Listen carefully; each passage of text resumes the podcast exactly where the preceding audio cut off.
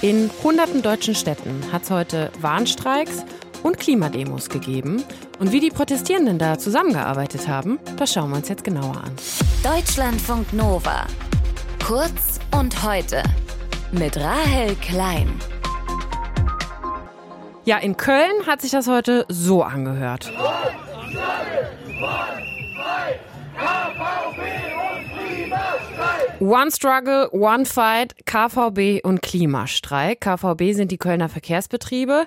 Die Gewerkschaft Verdi hatte heute zu Streiks in vielen Bundesländern aufgerufen und Fridays for Future die haben heute ebenfalls zum Klimastreik aufgerufen. Und da haben sich Verdi und Fridays for Future gedacht, wir gehen gemeinsam auf die Straße. Schließen uns zu einem Bündnis zusammen. Das ist so bisher auch noch nicht vorgekommen. Das Ganze beobachtet hat heute Janis Grimm. Er ist Protestforscher an der FU Berlin und mit ihm wollen wir drüber sprechen. Hallo Janis. Hallo Rahel. Du kommst gerade frisch von der Demo in Berlin, warst auf der Straße unterwegs, aber nicht um zu demonstrieren, sondern um zu forschen. Du hast eine Demonstrationsbefragung der Fridays for Future Demo durchgeführt. Was muss man sich darunter vorstellen?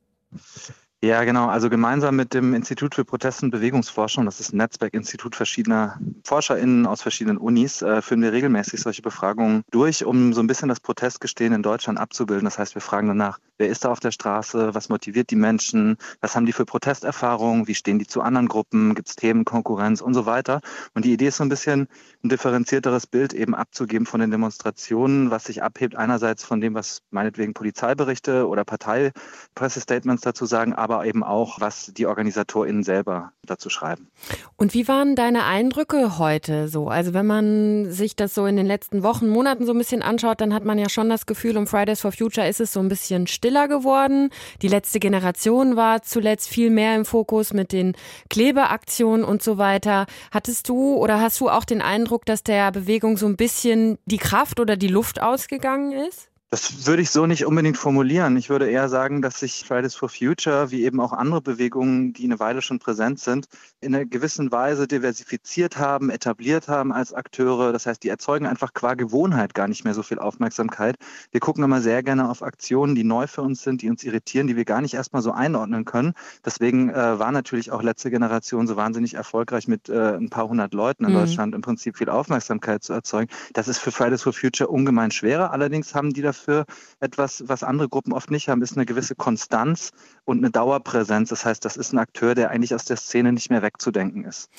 Jetzt haben sich Fridays for Future bei den Protesten heute mit Verdi zusammengetan. Wie genau sieht dieses Bündnis aus oder wie hast du das heute auch erlebt in Berlin? Na, ich würde sagen, das ist ein Aktionskonsens, der da eben stattfindet, dass man sagt, man zieht hier äh, an einem Strang beim Thema Verkehrswende, laufen da eben viele Forderungen zusammen. Das heißt, es ist sowohl Verdi als auch Fridays for Future fordern eben eine größere Investition in den öffentlichen Personennahverkehr.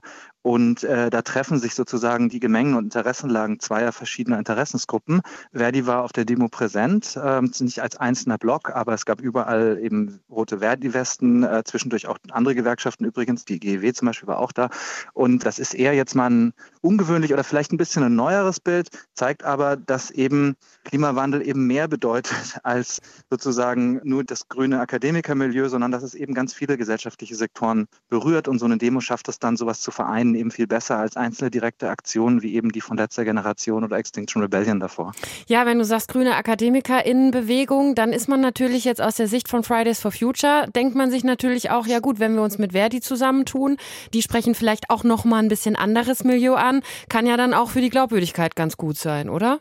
Ja, also ich glaube, dass aktuell Fridays for Future nicht unbedingt an einem Glaubwürdigkeitsproblem in Deutschland leidet. Also man steht da ja schon sehr integer und konsequent zu den eigenen Zielen und Forderungen. Mhm. Aber man muss auch sagen, dass äh, im Prinzip diese Allianz mit Verdi fügt sich einen Prozess der Diversifizierung, der jetzt einfach die letzten fünf Jahre schon stattgefunden hat. Das heißt, am Anfang, wir erinnern uns, ne, waren es vor allem junge Schülerinnen, Schüler, die auf der Straße waren. Und dann waren es später Studierende. Jetzt hat man mittlerweile so viele verschiedene Blöcke auf der Demonstration. Da sind antikapitalistische, antikoloniale Blöcke, Gewerkschaften, die klassischen NGOs im Natur- und Umweltbereich und so weiter. Also das ist sozusagen durch alle Altersschichten hindurch im mhm. Prinzip und alle möglichen sozialen Milieus.